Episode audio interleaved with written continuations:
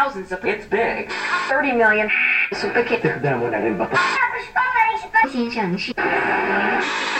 Tava aqui hoje fazendo uma faxininha nos meus filmes. É que eu já falei, eu acho que os tirando pó de cima já... deles, Ricardo. Tá tirando Sim. pó de cima deles, não, não, não, é, não tem os colocado eles pra rodar, já... não. Eles já sabem que a gente é o louco dos filmes, que a gente coleciona DVDs, Blu-rays.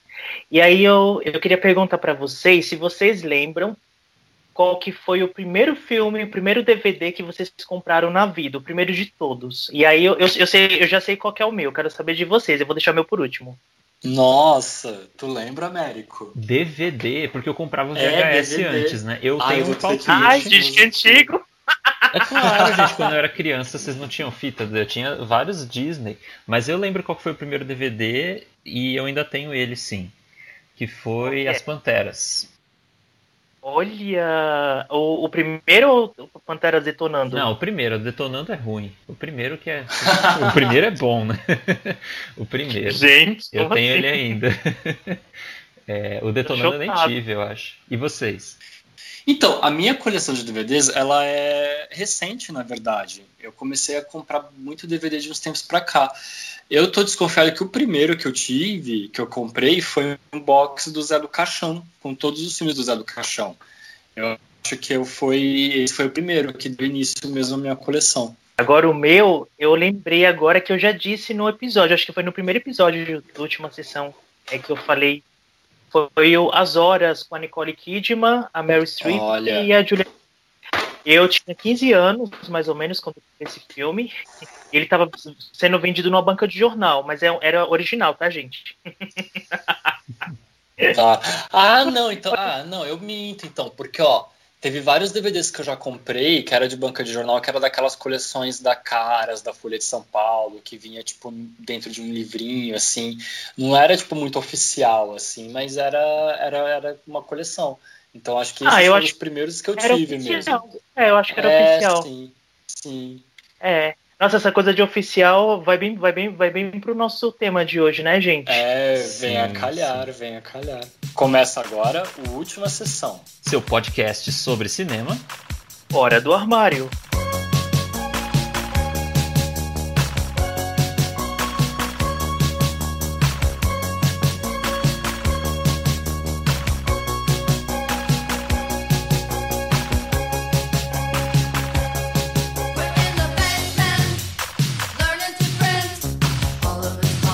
Lembrando todo mundo que a gente está disponível em todas as plataformas de podcast. Então, Spotify, Deezer, Apple Podcasts, Google, enfim. Onde dá para ouvir podcast, dá para ouvir a gente. Lembrando também, pessoal, que a gente tem um Twitter. Acho que muita gente não sabe que a gente tem um Twitter. A gente posta umas Sim. coisinhas lá de vez em quando no Twitter. Qual que é o nosso Twitter, Thomas? Nosso Twitter é Última Sessão Pod. E Beleza. E aí, e o Instagram é o arroba última sessão. E aí vocês podem seguir a gente lá e ver a gente biscoitando toda semana com coisas novas, né, Américo? Isso, e também vocês interagem com a gente lá. Todo, todo começo de semana a gente posta uma pergunta que tem a ver com o tema do programa. E aí vocês ajudam a gente na pauta também, fazem um pouquinho do trabalho pela gente. Inclusive, a pauta de hoje foi. Teve uma colaboração bem legal dos ouvintes, assim, né? Uns comentários bem complexos. Eu achei bem legal. Sim, nós vamos ler todos aqui na íntegra, porque a gente Ah, gosta de tema colocar linha na fogueira. né? Isso, um tema polêmico. Gente, antes de mais nada, feedback Nossa, da edição lem- passada? Alguma Ah, errata? eu tenho. Justamente porque semana passada a gente jogou muita lenha na fogueira também falando do, do Xavier Dolan. E a, a Camila, Camila Pigari, ela comentou isso, que ela foi influenciada demais pelas polêmicas do nosso episódio e que ficou com vontade de assistir toda a filmografia dele. Olha só, parabéns, Camila. Um beijo, Camila, e boa sorte nessa sua maratona, mas enfim. Cheguei! Olá, papai. Oi, como vai, meu campeão? Bem? Olá, meu amor. Como foi seu dia? Bem. É, olha o que o inteligente de seu pai comprou pra você. Um filme pirata. E ainda não chegou aos cinemas, hein? Que legal, papai. Quer saber uma coisa? O quê? Eu também sou muito inteligente. Ah, você é? Sou. E por quê? Vejamos, me conta. É que tirei nota 10, super pirata. Como super pirata? É que copiei a prova do Luiz, um amigo meu. Olha, 10. Como assim copiei a prova do Luiz? Ué, tirei 10. Pirata. O tema do nosso programa de hoje é basicamente pirataria, mas não exatamente pirataria, né? Mas a gente vai falar sobre torrent e download de filmes na internet. Ah, eu queria começar perguntando para vocês como que vocês consomem filmes em casa, tirando ir no cinema. Como que vocês consomem? Televisão, é, DVD, streaming? Como que vocês assistem filme em casa? Então, eu acho que antes da, dos streams, né? Porque os streams é uma coisa recente, assim, da década passada, né? No início da década passada é que teve o boom dos streams, só agora se popularizou de forma geral. É, mas eu acho que a gente tem que voltar um pouco bem lá atrás, né? Como a gente consumia filmes antes da internet, dos streams, né? É, é, que nem eu acho que, que essa pauta que a gente, essa conversa que a gente puxou no começo lá, do nosso primeiro filme, da nossa que a gente comprou, acho que é algo muito específico de um, de um universo muito particular que são dos colecionadores, dos cinéfilos. E aí eu acho que é, é um grupo de, de, de pessoas ínfimas, né, que, que compram filmes e colecionam, né, é, filmes originais e tem esse prazer.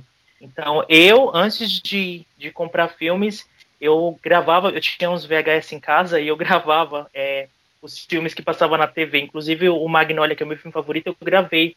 Eu ficava a madrugada inteira é lá no em frente ao videocassete, apertando o, apertando o botão REC e dando o stop, né? Porque quando passava comercial, tinha que dar o stop. Aí depois tinha que voltar, era mó rolê fazer uma gravação de um filme, gente. Nossa, sabe E que eu fazia filme- uma coleção assim. É, e eu, eu, eu fazia isso de- com vários filmes que eu gostava assim. Eu tinha uma coleção de VHS só com filmes gravados da televisão. Eu fiz isso com As Virgens Suicidas da Sofia Coppola, porque era um filme impossível de encontrar antigamente. E eu já tinha assistido Encontros e Desencontros e o Maria Antonieta, então eu já era louco por ela. E, e eu não achava mais As Virgens Suicidas para assistir, assim. Eu tinha assistido uma vez e aí eu gravei, uma vez passou de madrugada também na Globo. E aí eu fiquei acordado e gravando, apertando o REC e Pode. o pause, assim. Nossa, gente, Ai, vocês, gente, vocês essa já nasceram trampo, pro crime, né? Vocês já nasceram pro crime. Não, já mas- gravando filme mas assim, VHS. Eu, eu, Thomas, eu acho que isso não era. Eu acho, eu acho que não era uma prática ilegal. Vocês, vocês acham que era ilegal fazer isso? Não, não, eu tô brincando. Eu acho que isso não, porque a gente gravava pra ter pra gente mesmo, entendeu? Pra gente poder Sim. rever aquilo quantas vezes a gente quisesse, que era o, o intuito da, da mídia física na época e, e é até hoje, né? Eu, respondendo a pergunta que o Américo fez, eu tento consumir filmes assim de todas as formas possíveis que eu encontro. Então, além de fazer download, eu acabo fazendo bastante download, eu também vejo muita coisa por streaming e eu tenho a minha coleção de mídia física também, com muito DVD. Então, eu também.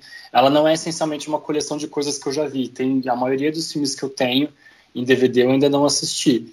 Então, eu acabo pegando o que é possível para consumir cinema e assistir filme aqui dentro de casa.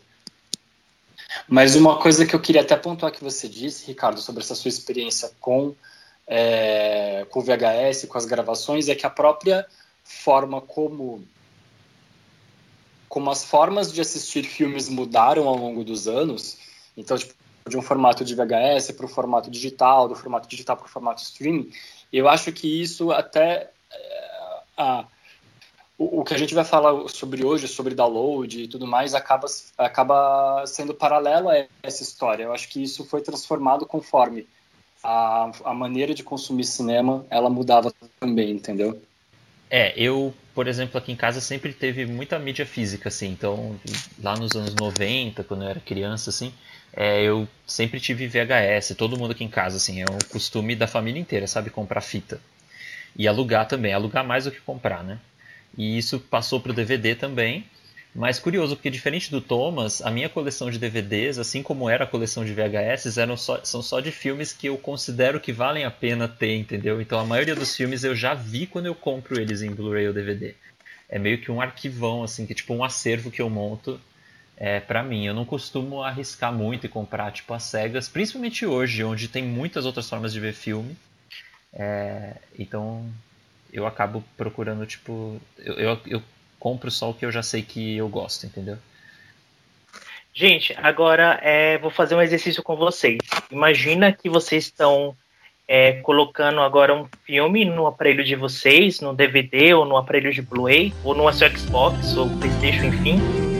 Ajuste agora as cores e o som do seu equipamento. E aí, an antes de, de, qualquer coisa, vai aparecer um, um, uma mensagem, vai aparecer um nome bem grande escrito assim: aviso. E aí embaixo vai ter um texto enorme que acho que quase ninguém lê. E é, é tão, é, tão, é, tão, é tão no nosso cotidiano que acho que ninguém nem sabe o que está escrito ali. E aí eu vou ler o conteúdo do texto. Está escrito assim: aviso.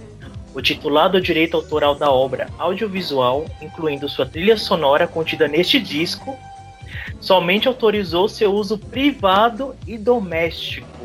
Estão proibidas qualquer outras formas de utilização, tais como copiar, editar, adicionar, reduzir, exibir ou difundir publicamente ou transmitir por cabo ou qualquer outro meio, bem como trocar, emprestar ou praticar atos de comercialização. A violação Nossa, não de pode qualquer... emprestar. Sim, olha só, a violação de qualquer destes direitos exclusivos do titular acarretará, acarretará as sanções previstas na Lei 5988 de 73 no artigo 184 e 186 do Código Penal. Reconheça uma fita legítima Abril Vídeo. Verifique a marca indelével com o título do filme na face superior e observe o selo da UBV na lombada. Exija qualidade. Ou seja, gente, nem emprestar, nem trocar, nem comercializar e nem nada. Ele está falando aqui que é o uso exclusivo particular para você assistir e ponto final. Agora me Sim. pergunta se alguém se alguém já parou para ler esse texto. Eu acho que acho que nem acho que eu, eu quero ouvir vocês ouvintes. Se vocês já, já pararam para ler o que está escrito nesse texto, porque eu eu tô falando por mim. Eu tô lendo pela primeira vez agora na minha vida. e eu tô Nossa. chocado. Eu lembro daquelas vinhetinhas que tinha antes de pirataria, que era, tipo, super agressivo, assim, e aí mostrava, tipo, uhum. os caras com umas armas, assim, do tipo, ah, essas pirataria que crime. Vocês lembram disso? Gente! É, era uma coisa meio tropa de elite, assim, era meio, meio uma vibe meio José Padilha. assim. forma, você tava contribuindo com o crime organizado. Sim. Nossa. Oi, filha. Tudo bem? Ó, do filme que eu comprei pra gente assistir junto. Oba, legal! Um agradecimento pela sua especial colaboração ao comprar este DVD pirata. Muito obrigado por ter ajudado nós a comprar os armamentos a esse, certo, mano? É, tia, valeu, é nóis, hein, tia? Uma salva de tiro aí pra tia! Comprar DVD pirata é patrocinar o crime. Filme em DVD, só original. Eu lembro, eu lembro um que era assim, é, tinha um cara vendendo uma barraquinha assim, olha o DVD, olha o DVD, olha o DVD. Aí o cara, ah, mas é bom, mas não vai estragar meu aparelho. Não, chefia, pode levar aqui que é de boa. Gente, antes de, antes de mais nada, vamos tirar essa, essa dúvida do caminho. Vocês acham que DVD pirata estraga o aparelho de DVD ou era uma balela só pra, pra galera não comprar? Sim, eu, eu acho que sim, porque já estragou vários aparelhos meus, assim. Eu, sim, sim. Inclusive, é, inclusive eu, eu, eu, tinha, eu comprava, eu comprava não, meu pai comprava CDs, porque eu era criança, né? Ele comprava CDs pirata e, e, e acabou estragando o nosso som. Então, assim, não. Assim, o aparelho já é. foi perdido por causa disso. Eu tenho a mesma coisa com CD, viu, Ricardo? Porque a minha mãe comprava muito CD pirata. Muito. Só, só entrava CD pirata. Na feira, né? Me incomodava até. É, na feira? Aí, na feira vendia CD pirata pra caramba. Sim, ah, é verdade. E Nossa, tinha, mas... e, e, tinha uns camelôs também lá na cidade onde eu, onde eu cresci, que, meu, era era pirataria, mas parecia um comércio tão legalizado, porque tava, tipo, no meio de uma praça, assim, sabe? E aí eles estragaram o aparelho de som da minha mãe também, de tanto, tipo, tantos anos colocando CD pirata ali, fudeu com o aparelho todo. Inclusive, a gente tem que diferenciar isso, assim, porque para mim é uma coisa muito. É, eu acho que é bem diferente você baixar filmes e consumir pirataria online do que você comprar um, um DVD pirata na barraquinha, entendeu? Porque a gente vai falar mais sobre isso, não sei nem se é o momento já de eu começar esse, esse assunto, mas eu, ah, acho sim, que, sim. eu acho que quando. Eu acho que quando você baixa um filme, você não está financiando nada, entendeu? Tipo, você talvez, você talvez não, você com certeza não está dando dinheiro para, enfim, para cadeia de produção e exibição daquele filme. Mas você não está Na financiando. cadeia do crime, né? Ah, tá. Então, você não está também financiando, entendeu? Tipo, você não está dando dinheiro para pessoa errada. Então eu acho que é um. é, O torrent ele tá dentro desse aviso do começo do DVD porque é para consumo doméstico próprio, entendeu? Aqui, Gente, eu vou contar um, um, um podrão. Eu vou contar um caso podrão pra vocês aqui que eu nunca contei pra ninguém. Lá na oitava série, entre oitavo e primeiro, e primeiro ano do ensino médio, eu fazia uma coisa assim muito louca. Assim. Eu, como eu era o único aluno na minha sala que comprava filmes originais, DVDs originais naquela época, eu pegava, eu tirava a capinha dos DVDs e colocava dentro de uma pasta catáloga. Sabe aquela pasta catáloga? Era tipo uma pasta preta, que tem uns, uns sacos plásticos dentro? Sim. Aí eu colocava as capinhas dentro dessa, dessa, dessa pasta catáloga e aí eu levava para a escola, para a sala de aula e eu, e eu fazia meio que uma videolocadora. Então eu levava essa pasta catáloga com todas as capas dos meus filmes para os meus amigos. Eles escolhiam qual filme eles queriam, daí eles pagavam, na época eu não lembro, era tipo um real, dois reais, alguma coisa assim, não lembro. Aí eles pagavam e aí no dia seguinte eu trazia o filme. Você cobrava, mas Era você, meu convite olha. mas você fazia uma cópia pra pessoa ou era só alugado? Tipo assim, depois tinha que devolver? Não, era alugado. Eu, eu, eu dava o DVD original, porque eu não tinha como copiar o DVD, né? ah, mas então era uma era, locadora. Era algo. era, um, lo- era um locador ilegal, né, América? Então, mas vocês sabem, eu não sei se vocês assistiram aquele documentário Cine Magia, mas as locadoras Uhum. no Brasil, elas começaram de forma ilegal, né? Elas começaram por conta desses videoclubistas e, e cinéfilos, assim, que queriam trazer os filmes pra pra compartilhar. Vocês lembram disso do Uhum. filme? Sim, sim. Uhum. É, e depois, como tudo, né, quando o capitalismo descobriu, aí fez uso disso. Militei agora, né? Aqueles... Então, mas é, e aí, Thomas, aí você tinha, tinha alguma história pra contar que te lembrou, Ah, não foi sim, que não, despertou as porque- suas memórias? É, é, não, porque essa sua história que você contou dessa sua videolocadora privada lembrou muito o comentário que um dos nossos ouvintes fez no nosso post no Instagram, com o Matheus Queiroz, que ele falou assim: Eu vou ler o comentário e te dar uma comentada. Ah, faço download por torrents desde 2006. No começo eu gravava todos em DVDs e tinha uma bela coleção de filmes piratas. Emprestava para toda a família e amigos, uma verdadeira locadora. Até hoje eu ainda tenho que ensinar a familiares e amigos como baixar filmes e não entendo como as pessoas não aprendem. Amo. Enfim, sou. Né? é tão simples. Enfim, sou fã de torrents, mas isso nunca me fez ir menos aos cinemas. E atualmente eu assino Netflix, Prime, Globoplay e Mubi. Ou seja, estou contribuindo, tô contribuindo demais com o mercado também. Então, o nosso ouvinte Matheus, ele também tinha uma locadora, mas olha, ele gravava os filmes em DVD. isso, tipo, isso, isso pode configurar pirataria, cuidado, viu, Matheus? Ele fazia uns bootlegs. Mas legal, né? porque. É, fazia os bootleg. Mas assim, é que era uma forma, até tipo, eu não tive um pouco isso, e, e assim, tantos filmes que eu assistia e, e só eu assistia, eu, eu queria poder mostrar para outras pessoas, e às vezes eu não podia, entendeu? O máximo que eu, que eu podia ver era assistir o filme com minha mãe. Mas era uma necessidade, eu acho que a gente tinha de compartilhar isso que a gente gostava, entendeu? A gente ficava entusiasmado quando via alguma coisa boa e queria que as outras pessoas assistissem também. Eu fiquei chocado com duas informações. A primeira foi que eu não sabia que o Torrent existia em 2006. Eu falei, gente, o Torrent é tão antigo assim? Sério, Sim, é porque é. Eu usava, eu quando, quando eu, assim, é, para quem não sabe, assim, eu baixava, eu nunca fui a favor de, de comprar filme pirata e nem de baixar, assim, eu baixo, eu sou aquela, aquele tipo de pessoa que só baixa em último caso quando não tem mais jeito, assim, quando você não tem um filme disponível em um local, porque existem filmes que nem chegam no Brasil, então, né, aí nesses casos não tem jeito, é, pra gente assistir a gente tem que dar aquele nosso jeitinho, mas eu sempre ficava muito mal, assim, quando eu comprava é, filme pirata, assim. É, é tanto que hoje eu só tenho filmes originais. É, eu ficava muito mal quando eu comprava algum filme pirata. Eu falava, gente, eu, eu comprei, eu não acredito que eu comprei isso.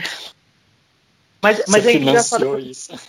É, é engraçado ao mesmo tempo porque assim, eu cresci com filmes pirata porque meu pai comprava. Então, meu pai comprava muitos CDs piratas, muitos filmes piratas.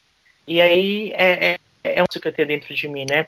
E a segunda informação é que ele, ele justificou bem essa, essa coisa de, de que ele falou que ele, ao mesmo tempo que ele ajuda de um lado, né? Ele ajuda o setor audiovisual, é, assinando streams, indo no cinema.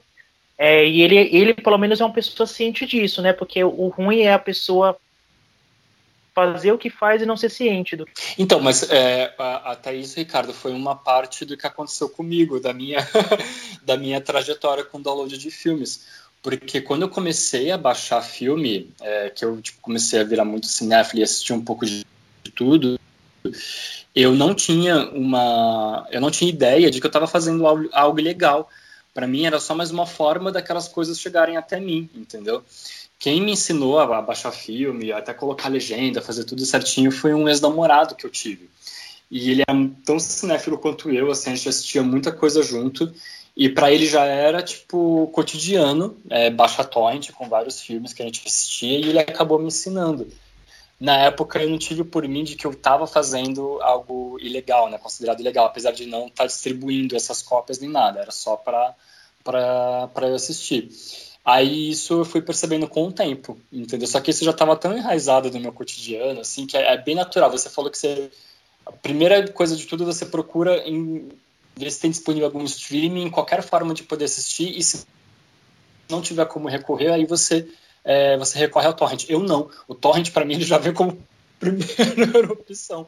Até mesmo primeira opção. Coisas, é, até mesmo como, tipo, coisas que tem streaming eu já não, te, eu não tenho o costume de procurar no streaming, eu já procuro um torrent é, disponível, entendeu? Aí depois eu vou perceber, poxa, isso aí tinha na Netflix, não precisava ter baixado. Mas, mas foi um pouco por conta dessa minha trajetória com download. Eu não, eu não tinha noção de que eu estava fazendo algo legal desde o começo, eu fui descobrir isso com o tempo, na verdade. Gente, sabe o que eu acho muito louco isso? Porque é, faz um. É, acho que isso antes da, da quarentena, o Kleber Mendonça Filho, que é o diretor de Bacurau. Aí, ó, falei de Bacurau, tá? Viu, Américo? Olá. Anotado. é, que é o diretor de Bacurau. Ele postou sabe. uma foto no, no, Ele postou uma foto no Instagram. É, ele é, em frente a uma, a uma barraquinha pirata na, de, de filmes piratas na Augusta, segurando um DVD pirata do filme Bacurau. Mas assim, ele não criticou o cara tá vendendo filme pirata nem nada. Ele, pelo contrário, ele elogiou. Ele falou: olha que criativo é. a arte que fizeram, diferenciada da. Não, e ele próprio, quando, quando caiu na rede o torrent mesmo do Bacurau, né, o link do torrent, ele, ele compartilhou o link no Twitter. Ele falou, tá aí, tá aí, galera, entendeu? Sim. Tá aí, pode tipo, utilizar. Mas não só isso, ele também, ele sempre avisa quando vai passar em alguma mostra online, ou tipo no Canal Brasil, alguma coisa assim, vai ter alguma coisa a respeito, então ele está sempre avisando. É, todas as formas possíveis de chegar no filme dele, ele está divulgando, entendeu? Mesmo que seja é, pirataria, DVD pirata. É, o, o Barry Jenkins Não. também fez isso, de tirar uma foto com, com o DVD pirata do Moonlight, eu acho. E... ah, eu lembro. foi aqui na Augusta ou América? não, não foi na Augusta. Mas, enfim. A primeiro que o, que o que eu mais gostei do comentário do Matheus foi que ele não entende por que, que as pessoas não aprendem a baixar torrent. Eu também tenho esse problema. Assim, sempre que eu tento ensinar alguém o torrent, parece que é uma coisa muito complexa. Eu entendo que talvez na teoria seja mais difícil do que na prática, mas as pessoas não aprendem, é impressionante. É, gente, então, eu, eu, a minha trajetória de baixar filme começou um pouco por não conseguir encontrar os filmes em outras plataformas. Assim, na época não tinha streaming ainda, então se eu não encontrava o filme em DVD, eu, né, eu, eu baixava. Então sempre foi a é última porque opção. somos Kakura. É, sim, exatamente. Sempre foi, sempre foi a última opção para mim, porque eu nunca gostei de baixar filme. Porque hoje em dia não, mas antigamente a qualidade dos filmes baixados eram bem ruins. É, se você ia baixar um filme muito recente, tinha aquele perigo de ser filmado do cinema e aí. Aí eu odiava. E aí, tipo, ficava Nossa, aquele que era alguém que levou uma câmera no cinema e filmou a tela, às vezes até passava alguém na frente, sabe, que saía pra fazer xixi, assim, voltava.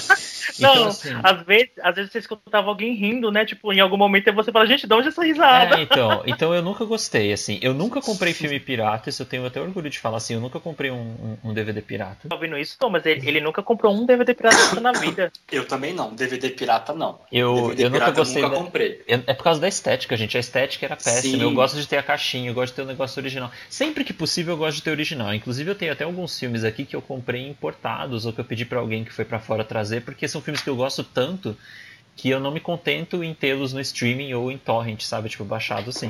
Eu queria ter a mídia física, por mais que ela não, não esteja disponível no Brasil. Porque eu concordo com o que o Ricardo falou, de que, em último caso, quando o filme nem, nem chega no Brasil, baixar é uma opção, gente. Tipo, quantos filmes, sei lá, do Christopher que eu não baixei porque, tipo, poucos filmes eles chegaram aqui, sei lá, tipo. É... Sim. E às vezes alguns filmes que de demoram um tempo para chegar, né, sei lá. Mas. Por exemplo, é o, é o filme que eu gosto muito, que é O Sacrifício de um Servo Sagrado, que é, que é um filme é, que não, não, não, não existe em DVD físico aqui no Brasil, né? É, do Yorgos Lanthimos, o diretor. E, e até comentei com você em off, e, é, e você não acha ele, não tem streaming, tem filme pra sim. assistir, não tem em lugar nenhum. Então, assim, tem, tem aonde? Agora tem no Nossa, Prime e eu falei Video. com você, você não me disse. Ah, ah, chegou Agora no Prime Prime, Video? tem no Prime Video agora. Mas Olha eu, desculpa, só. eu fiz sacanagem, É, né? mas Eu não tinha, na época Agora que você falou comigo, tinha, eu não Érico, sabia. Mas antes não tinha. É, antes, mas antes não tinha. Acho que chegou recentemente. Era pra te deixar culpado, Ricardo, eu tô zoando. Ai, que horror. Maldade. Então, tipo, a minha trajetória com Torrent sempre foi assim como última opção. Quando eu não tinha como comprar esse filme, eu achar ele para alugar, porque quando eu comecei a baixar Torrent, locador ainda era uma coisa, né? E, e hoje em dia é a mesma coisa, assim, eu sempre vejo primeiro se tem todos os streamings, eu não assino todos os streamings, mas eu dou um jeito de ter todos os streamings, porque né, amigo tá aí pra isso. Então, eu confesso que eu assino um só, gente, olha que feio, os outros é tudo tipo. é, Mas é Eu tudo nosso, gente, é tudo nosso, gente, a gente tem que compartilhar, a gente tem que compartilhar. Será que estou sendo tão eu criminoso quanto quem baixa Torrent? Não, não, tem que democratizar, tipo, o Eu acesso. gosto daquele entendeu? meme. Eu gosto daquele meme da Netflix, que tipo. Tipo assim, uma pessoa paga Netflix, aí tem Parasita 1, Parasita 2, Parasita 3, Parasita 4. É tipo Adoro esse isso. meme, gente. Mas eu acho que tem, tem que oferecer em troca, entendeu? Eu assino um streaming que eu compartilho com quem compartilha comigo, assim. É tipo uma. Enfim, gente, não é esse o assunto. É, Então, então eu acho que a gente concorda então que o download de filme por torrent é justificável em alguns casos, gente? Tipo, quando o filme é impossível de Ah. encontrar? Ou vocês acham que é condenável mesmo assim, mesmo quando seja um filme que, tipo, não tem jeito? O que vocês acham? Mas é, também, eu acho, eu, eu tenho uma opinião também um pouco, não sei se ela vai ser muito polêmica, justamente por eu, eu acabar baixando bastante filme. Mas é uma opção válida de você chegar naquilo, entendeu? E, e de certa forma, o que o- tudo bem, o que o realizador quer é principalmente ele fez uma obra cinematográfica, um- ele tem um conteúdo audiovisual ali, e ele é o trabalho dele. A gente tem que honrar o trabalho dele e ele tem que receber um retorno por esse trabalho, entendeu? E se você acaba fazendo algum download de filme, assistindo esse filme é, via download e não contribui para que ele tenha tipo uma movimentação por streaming ou coisa e tal, ou compra o DVD, o, o, o autor ele acaba não tendo esse retorno financeiro pela, pelo conteúdo que ele fez, né?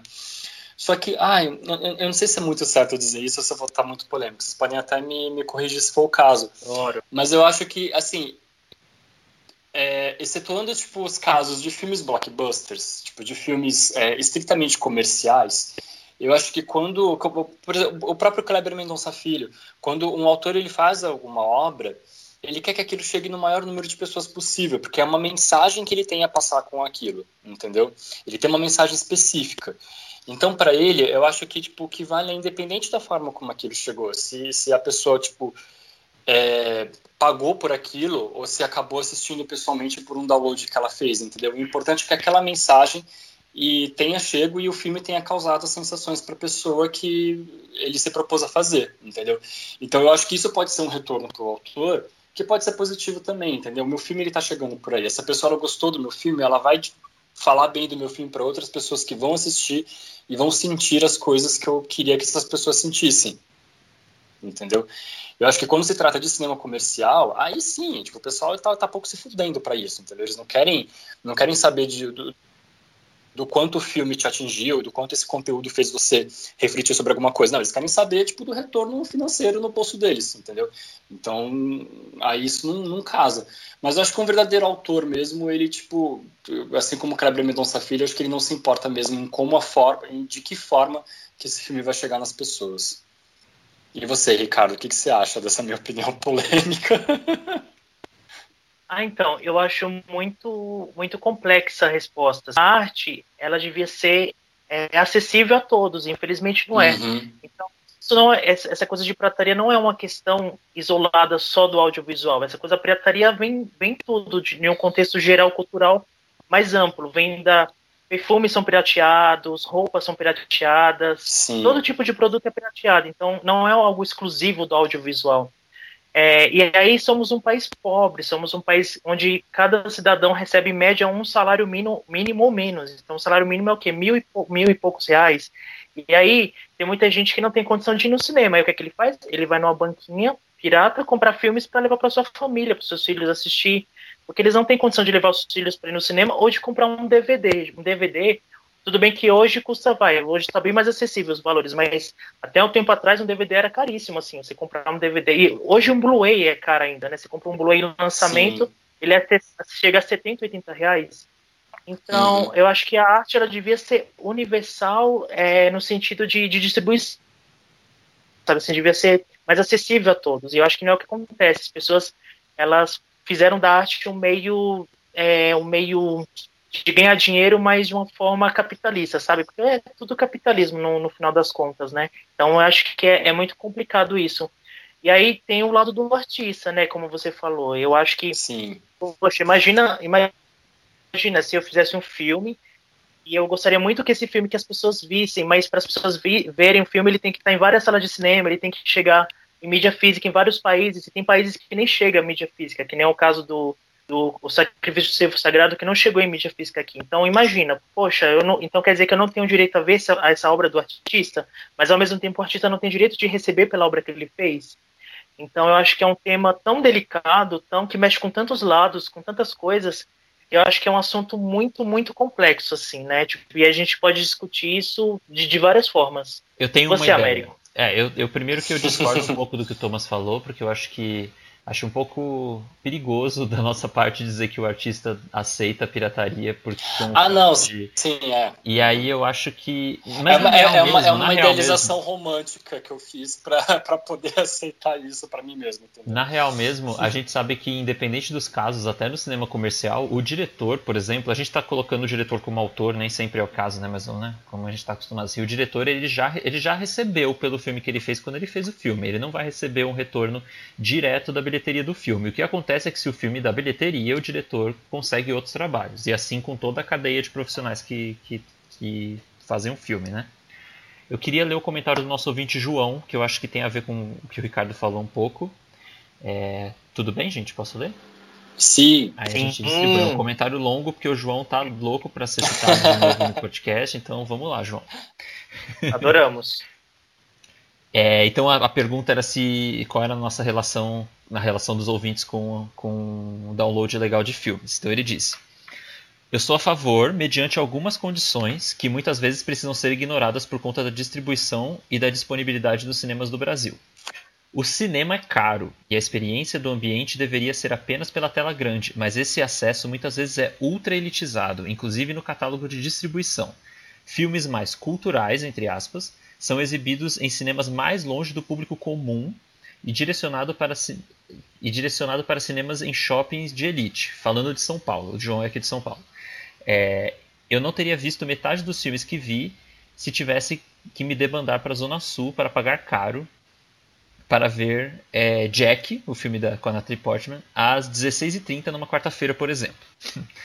O Nossa. download legal não é motivo da ausência no cinema pré-pandemia. O motivo é que os cinemas cobram muito caro pelo ingresso, pela pipoca, pelo estacionamento e não há ninguém que ache normal pagar 100 reais para, é, de 100 reais para mais para ver um filme. Isso se for sozinho. Imagina uma família, morre 100 só no ingresso. Gente, isso é verdade, concordo muito. Tipo, uhum, sim. Outro fator importante é que as distribuidoras que decidem a demanda de onde e como os filmes serão exibidos. Isso é péssimo em todos os sentidos. Filmes populares normalmente não são oferecidos no seu idioma original dentro de uma região. A maioria sempre vence. Filmes cult são exibidos em língua original, segundo o que eles escolhem, num circuito menor. Recentemente eu vi Precisamos Falar sobre Kevin no Miss, foi maravilhoso. No lançamento, passou durante uma semana no Itaú da Paulista e desapareceu. Então o download legal possibilita um maior acesso ao acervo que você preferir, de, da forma como você preferir. Gente, muitas coisas no comentário do João, perdi até o fôlego, comentem aí. Mas o que, o, que, o Américo, o que seria download legal? O download legal seria o torrent, seria você baixar um filme pela internet, né? Tipo, você assistir um filme online que não ah, seja. tá, mas, é, mas, é, é, mas ele falou legal ou ilegal? Ilegal. Ah, tá, ilegal, é. entendi download legal. Não, existe o, existe o download legal, seria quando você compra ou aluga um filme por esses canais tipo Look, né? Ah, iTunes, enfim. É, eu queria, vou, deixa eu começar comentando já que eu empolguei agora aqui para falar. é, a coisa da, da, do preço do cinema, eu acho que é super justificável se a gente só está falando da relação sala de cinema e download, mas existindo os streamings, eu acho que isso é, complica um pouco o argumento do João, assim. Mas eu concordo, por exemplo, que filme dublado, tipo, você vai num shopping é, popular, né? Só tem filme dublado, assim, tipo, Cinemark só tem filme dublado. E, uhum, tipo, sim. às vezes uma, um, um shopping tem seis salas de cinema e só estão passando dois filmes, sabe? Tipo, eles enchem várias salas com o mesmo filme. É... Então, por uma questão de opção, é legal o torrent também, né? Sei lá. É uma, é uma alternativa para quem quer outras opções, assim. É, acaba sendo é... isso. Principalmente essa questão do preço, é, nossa, sempre foi caro, né? Sempre foi caro. E eu já trabalhei no cinema, assim, na bilheteria de um cinema, e eu já vi o quanto, tipo, famílias inteiras gastam só com o valor do ingresso, entendeu? E, e realmente tipo, isso, só começa ali. O cinema está muito caro hoje em dia, gente, muito caro. Então, eu, eu, eu concordo com tudo que ele falou, discordando ao mesmo tempo. Aqueles que eu acho de causar, né?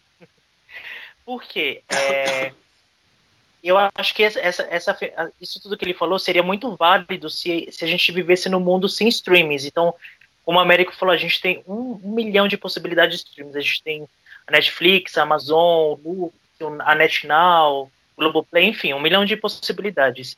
E a gente tem o próprio Google Play que você pode ir lá e alugar praticamente qualquer filme por um valor super acessível. Mas aí, é, a questão do cinema ser caro, hoje em dia as redes de cinema, elas mesmas é, incentivam as pessoas a irem ao cinema com várias promoções. Então, assim, aqui mesmo, eu moro em Osasco. Então, assim, é, tem três três redes de cinema aqui em Osasco. As três elas oferecem vários descontos durante a semana. Então, de segunda a quarta, se você for, você paga só metade do preço, mesmo você não sendo estudante. Então, qualquer pessoa tem direito a pagar meia no, no ingresso. Tem um cinema aqui do lado da minha casa que ela qualquer filme de segunda a quinta você paga só 10 reais. Qualquer filme. E o 3D, 15. É, então, assim, gente, 10 reais um filme no cinema é muito barato, né? Assim, é, a não ser que você vá, leve a família toda e vá com carro, de carro e tal, mas assim, se você for uma pessoa sozinha e tal, ou mesmo com um namorado ou namorada, aí não fica tão caro. É, então, acho que hoje em dia existe sim uma acessibilidade maior de promoções no cinema.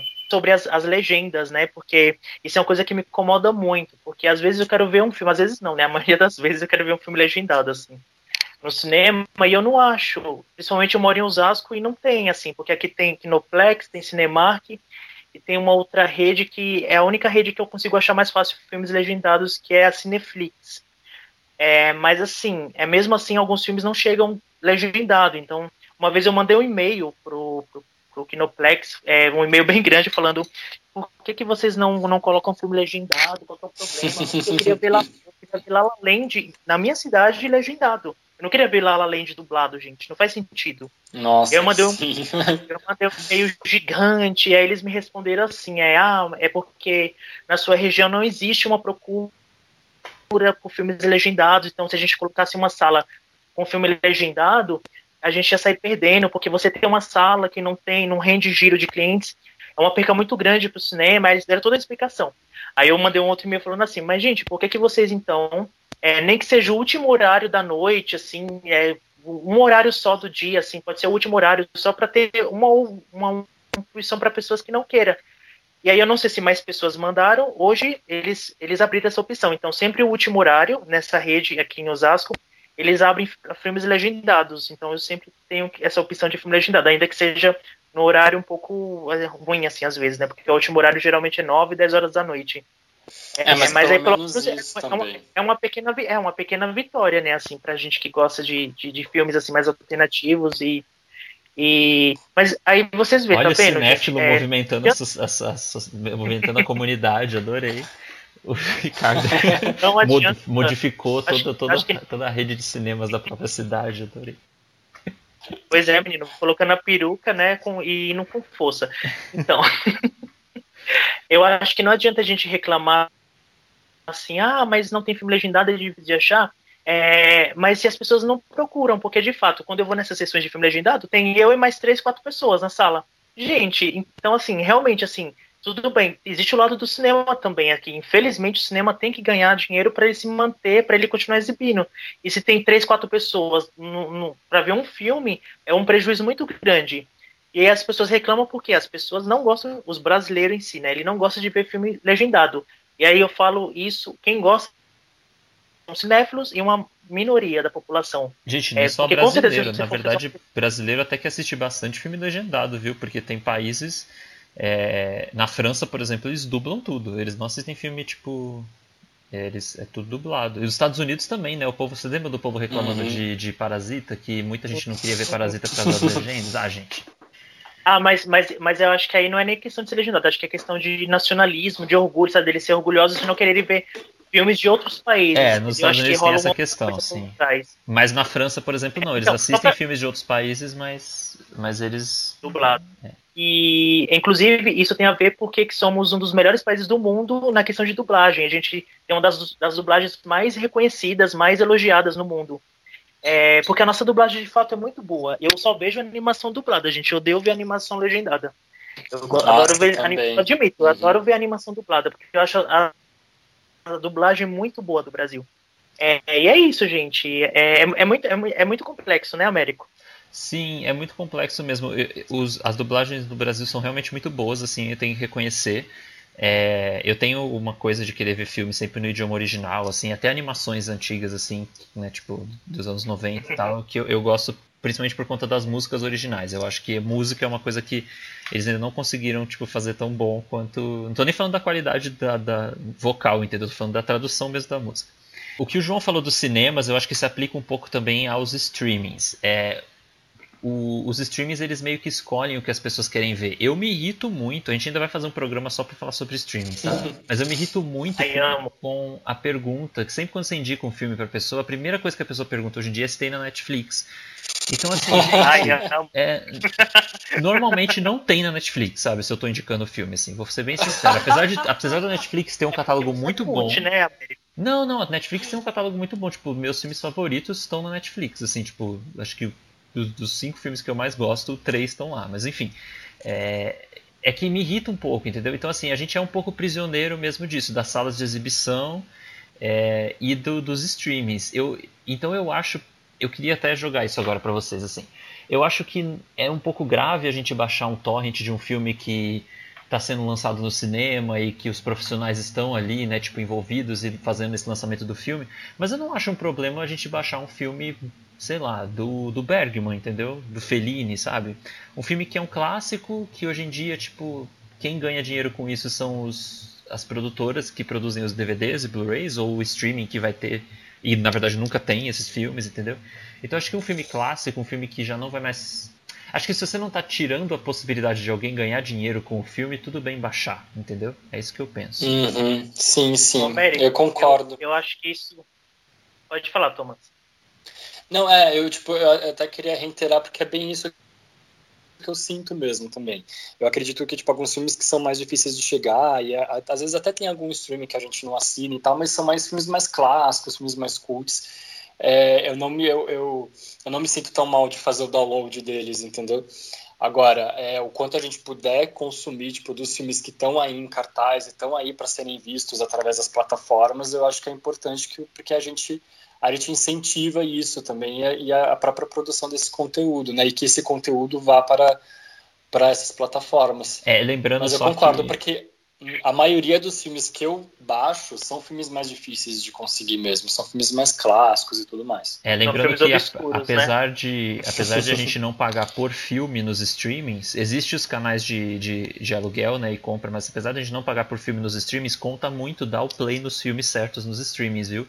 Então, é, sempre que tiver um filme no streaming, eu acho que é legal a gente dar o play lá, porque aí o próprio Netflix, Amazon, enfim, vai ver que aquele filme é assistido, entendeu? E de alguma forma isso, isso também gera um retorno de conteúdo, assim. Então, só para só complementar o que o Thomas falou, eu acho que de tudo isso que vocês falaram, aliás, eu acho que o pior é quando a gente baixa um filme brasileiro. Eu acho que isso é o pior, porque aí sim a gente está tirando diretamente do nosso audiovisual, do audiovisual que é produzido aqui no nosso país. E aí isso afeta diretamente uma cadeia de pessoas, tipo, é, pessoas que estão envolvidas assim de, em diversas áreas. E aí eu acho que isso é gravíssimo e, é, e na, na minha opinião é imperdoável, porque você está tirando emprego e oportunidade de várias pessoas, sendo que é, filme brasileiro hoje em dia está super mais acessível nos cinemas, né? Não é como antes, né? Então eu acho que é uma coisa assim perdoável. Assim, Nossa, tipo, eu concordo fazer. demais, E aí- concordo demais. E aí isso remete a um. Remete, não, aí isso tem, tem tudo a ver com o comentário que eu vou ler agora, que é um outro comentário polêmico, mas super bem, bem escrito, né? É o comentário do Daniel. Eu vou ler para vocês. Conheço produtoras que sobrevivem de forma muito dura escrevendo projetos em digitais e, e vendendo, alugando seus projetos nas plataformas. No caso, nas plataformas online. Escuto muito, mas mais o orçamento desse filme deu X quando a galera quer justificar o esquecimento do profissional que está por trás da obra, mas às vezes o cara da elétrica, o assistente que recebeu 1.500 da obra, vai ficar um mês sem trabalhar esperando o próximo job. Eu nunca baixei um filme pirata e não estou dizendo que sou contra, mas só querendo trazer que quando dizem não tem filme cult na Netflix, aí Américo, às vezes esse tal filme tá por R$ 4,90 no Google Play preço de uma latinha de cerveja. E dá para assistir com mais uma ou duas pessoas em casa. Que eu duvido um pouco, nem teriam coragem de fazer é, rateio do valor. Agora, na época de pandemia, é difícil falar sobre cinema de rua, mas o circuito SP Cine contribui, é, distribui o cinema de qualidade a preços acessíveis, às vezes de graça. E existem vários cineclubes fazendo exibições gratuitas em São Paulo, pelo menos é, acho que pelo menos uma vez na semana ele queria dizer. Inclusive o CineSesc fazia é, é, filmes com preço tipo 10, 7 reais, é, entre, entre outras, outras maratonas de filme. Falei, Américo, o que você ia falar? Não, eu só ia falar que é, eu ia comentar sobre a coisa do, do filme estar por tá disponível para ser comprado ou alugado online. Eu aluguei um filme é, há pouco tempo atrás pelo Look. Eu descobri o Look, essa plataforma, e eu achei muito legal, porque você pode comprar os filmes e aí eles ficam lá para você assistir quando você quiser, e quando você aluga, eles ficam disponíveis um período de tempo, assim. Que varia de filme para filme. Acho que se o filme é mais lançamento, assim, fica 24 horas, né? Enfim. Tipo locadora. Inclusive, eles têm algumas mostrinhas, às vezes, de graça. Aquele festival Vale Lux de cinema francês, eles colocaram uns filmes de graça. Enfim, vale muito a pena, gente, o Look. Para você ter conta lá, você não precisa pagar. Você só paga pelo conteúdo que você comprar individualmente. Então, é, você sabe que eu aluguei um filme há um tempo atrás e a minha experiência de assistir um filme, mesmo que online, assim, no computador, na TV, em casa, é, por eu ter pago por ele, foi muito diferente de eu estar assistindo no streaming ou, ou tendo baixado. Tipo, eu levei muito mais a sério a experiência. Porque. eu- é sério, tipo, porque quando tá lá no Netflix você põe, aí você fala, ah, tá, tá aí. Ou quando você baixa também, mas tipo, eu aluguei um filme, então ele ia ficar disponível por um período específico de tempo. Eu até consegui assistir duas vezes o filme. O Ricardo também alugou esse filme. Foi o Música para Morrer de Amor, do, do Rafael Gomes. Ai, Olha, gente. pode crer. E aí eu aluguei esse filme. Eu assisti- aluguei, eu aluguei duas vezes ele, Américo. Então, eu aluguei vezes. só uma vez, mas eu assisti duas vezes. É, no, período, no tempo ali que dava, em um período de dois ou três dias, assim, eu assisti duas vezes. Mas a eu- falando mais da primeira vez que eu assisti, eu levei tão a sério, tipo, eu apaguei a luz, aí eu sentei porque eu falei, gente, eu paguei, é quase como se eu tivesse pago um ingresso, e a gente já tava na pandemia, então pra mim foi a experiência do cinema ali. É, e é um filme brasileiro, inclusive. Então eu falei, nossa, tipo, que legal, que eu paguei por um filme, é um conteúdo que daqui a pouco vai sumir. Então eu paguei, eu não paguei pelo, pelo filme enquanto material, né? Eu paguei pela experiência de ter esse filme aqui pra mim hoje, assim. É, recomendo demais pagar, gente. Igual o Daniel falou, tipo, é o preço de uma latinha de cerveja. é, que às vezes a gente não quer pagar por um produto cultural, isso me incomoda demais, assim, tipo, as pessoas não querem pagar por cultura, mas elas gastam dinheiro com qualquer besteira, enfim. Não que latinha de Sim. cerveja não seja besteira, inclusive me convidem quando passar a pandemia, que eu adoro. Sim, inclusive eu vi o Pacarrete. É, o Pacarrete eu assisti nesse, nesse look pelo. Foi o Festival Itaú de, de filmes brasileiros, né? Quer dizer, tinha filmes estrangeiros também, mas a maioria era filme brasileiro. Eu assisti o Três Verões, o Pacarrete, o Música para Cortar os Pulsos e o. Acho que era Casa de Algodão, Boca de Algodão, alguma coisa assim. que São todos brasileiros. Gente, eu, eu concordo 100% com o Américo. Eu tive essa experiência também. Eu apaguei a minha luz Eu falei, gente, eu paguei esse filme, então vamos lá, né? Eu tenho que assistir, mas eu tenho que assistir assim, com um tempo sem celular, sem nada. E eu entrei na, nessa daí também, que o Américo falou, achei demais, assim. Mas eu, eu meio que já fazia isso. Às vezes eu alugo filme no NetNow. NetNow é, para quem tem net, que é uma TV por assinatura, você pode alugar filmes online, que são filmes on, the, on demand, que fala, né? Sim. É, então você pode ir lá e, e, eu alugo muito filme nacional no, pelo NetNow, porque são baratinhos. R$4,90, você aluga um filme na NetNow é, brasileiro. E aí é mais uma forma de você prestigiar o nosso cinema alugando o filme, porque parte dessa renda vai para os distribuidores, para as pessoas que fizeram esse trabalho, esse projeto. E é porque faz um pouco parte da ritualística também, né? Quando você paga o filme, né? É, é como o Américo falou, é como meio que tá pagando o ingresso mesmo, né? Então você tem toda essa ritualística de você começar a sessão, você acaba desfrutando de uma outra forma mesmo, vale a pena. Ah, mas é igual mídia física, é. a gente tem uns DVDs, uns Blu-rays uhum. que eu uhum. paguei tão caro que eu passo até perfume para assistir. Ai, gente.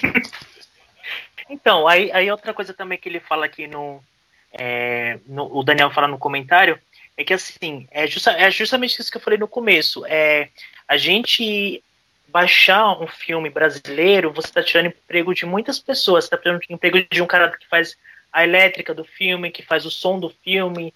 Então são tantas pessoas envolvidas. E o, e o próprio Kleber Mendonça Filho, ele fez uma coisa muito legal no Bacurau, ele foi o primeiro, o primeiro cara a colocar né, no final aquele letreiro dizendo que é, tantos empregos foram gerados e, e, e isso contribuiu para a economia é, brasileira, de certa forma, porque é, você produzir um filme também é, é faz girar a economia, né, o mercado também brasileiro. E, e, eu acho isso muito bacana, assim, que ele falou, sabe? Então, assim, eu acho, um, acho fatal você é, ter o descaramento de ir lá e, e, e, baixar um filme brasileiro, assim, sendo que no, no, no, próprio NetNow, no Google Play e em outras plataformas você consegue achar filmes brasileiros bem legais, assim, tipo, e alguns difíceis até de achar, né? Tem filmes brasileiros que você não acha mais em mídia física. É, tem uns que nem são lançados em mídia física, né? O Brasil tem toda uma, todas essas questões, assim. Já para puxar outro, outro tópico aqui. É, porque eu acho que a gente concorda então que cinema brasileiro é mais complicado porque a gente tem essa, né, essa vontade de incentivar o. Até porque no, no, Brasil, enfim, a cultura não é exatamente uma indústria como é nos Estados Unidos. E porque existe esse projeto de imbecilização aí da, da população pelo governo. É, mas eu queria, eu queria fazer um paralelo aqui com, com música. Os streamings de música, o Spotify, o Deezer, né, o iTunes, né, o Apple Music, eles praticamente eles zeraram a questão do, do download legal de MP3, né? Uhum. Só que com filme isso não aconteceu porque os streamings de filmes diferentes dos de música, eles não têm tudo, né? Tipo, então música, tipo, no Spotify tem tudo. Tem todos os álbuns, todos os artistas. E aí no Apple Music tem todas as coisas também. O, todos eles têm tudo, entendeu? Não é igual os streamings que o que tem no Netflix não tem no Prime Video, que não tem no Globoplay, né? Então eu acho que com o filme é mais complicado, assim. Isso, isso eu acho que é impossível. É isso que eu ia jogar para vocês. Vocês acham que o torrent é uma coisa que uma hora vai acabar? Porque eu não, eu não consigo ver, assim. Eu acho que sempre vai ter, porque sempre, né, tipo, eu não consigo imaginar como que o mercado, e aí tô falando da questão do mercado e do dinheiro mesmo, assim, da, da indústria do cinema, né? Como que eles, o que forma eles conseguiriam de acabar com isso, assim? Porque, principalmente no Brasil, eu acho difícil criar o hábito das pessoas de alugar filme online. Eu acho que talvez nos Estados Unidos isso funcione melhor, né, em países, outros é. países, mas... E até porque também, até por uma questão de distribuidoras, né? Então, por exemplo, tava até rolando um papo de que quando, tipo, a Disney, é, o streaming da Disney chegasse aqui na, no Brasil, os filmes da Disney disponíveis em outros streamings eles iam sair e só iam ficar disponíveis no streaming da Disney, né? Então, assim, em vez de tipo, do, do pessoal como fazem nos streams de música agregar cada vez mais coisa, mais conteúdo, não, parece que que se segrega cada vez mais conteúdo, né? Então, o que você tem num determinado serviço, você não vai encontrar no outro, né? O que te obriga, tipo, a assinar mais de um serviço de streaming ou então perder a oportunidade de, de ver aquilo. Eu acho, eu, eu acho difícil, assim. Eu acho que a não ser que alguém derrube para sempre o Pirate Bay, assim, eu acho que é uma coisa que vai estar tá sempre, sempre existindo, assim, sempre no paralela, assim, a esse mercado, entendeu? Porque eu acho que a, a pirataria ela vai existir para sempre em tudo, entendeu? Em, todo, em, em todos os sentidos, como o Ricardo tinha falado, assim, seja tipo para música, para roupa, para brinquedo, entendeu? Eu acho que é uma coisa que corre paralelo com, com o nosso cotidiano, sabe? Dados. É, Adoro. Isso... Abriu o PowerPoint aí, Ricardo. Aí eu fiz todo, todo um. Não, eu, eu, eu sou mais antigo. Eu peguei minha luzinha, minha luzinha e fiz uns gráficos. Fez o data Olha show. só. Ah, eu também depois eu quero. eu- Me lembro depois de falar um, um- um dado aqui também, que eu, que eu tirei do, do Sim. Instagram. Vai lá. Ó, em 2018, o Brasil era o quarto país no mundo que mais consumia pirataria. Os três primeiros são os Estados Unidos, a Rússia e a, In- a e a Índia, e o Brasil vem em quarto. E para a gente alcançar os Estados Unidos, que até hoje é o primeiro em pirataria, a gente está muito longe, assim, muito longe mesmo, assim, coisa de, de, de mais de 20, 30 bilhões, assim, para alcançar o- o- o- os Estados Unidos. E aí, o Brasil, ano passado, ele perdeu quase 300 bilhões de reais em pirataria no setor audiovisual. É, porque, assim, ano passado, isso foi é, relacionado a todas as estreias que teve é, no Brasil. Então, gente, imagina, um Parasita da Vida que chegou é, é, e, e Parasita chegou esse ano, mas vou falar, um filme que ano passado eu não vou lembrar agora, mas vamos supor um Parasita que chegou. E aí ele, tipo, foi. Você vê tudo que é banquinha, tudo que é camelô, então. Até porque era um filme de circuito muito fechado. Então o Parasita ele passou em pouquíssimas salas, em cinemas muito restritos, cinemas de artes, assim, como são chamados esses cinemas aqui da, da- dessas ruas é, mais underground de São Paulo. É, Nossa, adorei a definição. Esses Então, assim, obscuros, né, Ricardo? Ai, adoro. Então, assim, é, isso também é, é- é essa questão da distribuição do cinema, porque assim, você- todo mundo sabe, isso foi tema do Enem, acho que ano passado, ano retrasado, que o cinema não está distribuído no Brasil. O cinema no Brasil, o cinema que eu digo é sala física. É, tem cidades no Brasil, muitas cidades no Brasil que nem tem sala de cinema. Então, se a pessoa não tem uma sala de cinema, como é que ela vai assistir o filme? É, então, tá, é, tá vendo como é complicado você falar para uma pessoa, ah, mas você está fazendo algo ilegal. Mas, ué, e como que você vai oferecer a pessoa de chegar àquele produto, sendo que ela não tem uma forma mais acessível, entendeu? É, e é muito drástico, assim, essa conversa, assim, esses dados, assim, eles são alarmantes, assim, eles só, só aumentam, assim, ano a ano, a pirata, mesmo com os streams, como o Américo falou, a pirataria só cresce, a pirataria não diminui. Eu acho que ela não vai, não vai deixar de, de, de como é que fala? É, de aumentar, até porque a pandemia, a, essa pandemia serviu para isso, para as pessoas ficarem isoladas em casa, assistindo filmes. E onde as pessoas procuravam filmes? No torrent. Ah, não, eu, eu discordo um pouco disso. Eu acho que não foi só por torrent. Eu acho que muitos hábitos das pessoas de buscarem filmes para assistir em casa mudou durante a pandemia, Ricardo. Porque eu- as pessoas compraram mais mídia física, e isso deu para perceber porque houve uma oferta de novos filmes, tanto em DVD quanto em Blu-ray, é, lançamentos que até então não tinham chego para a gente antes da pandemia. Durante a pandemia, tipo, chegaram em mídia física, as pessoas puderam comprar. É, o mercado então de mídia tanto- física cresceu mesmo na pandemia. ele cresceu, ele, Curioso, ele né? cresceu.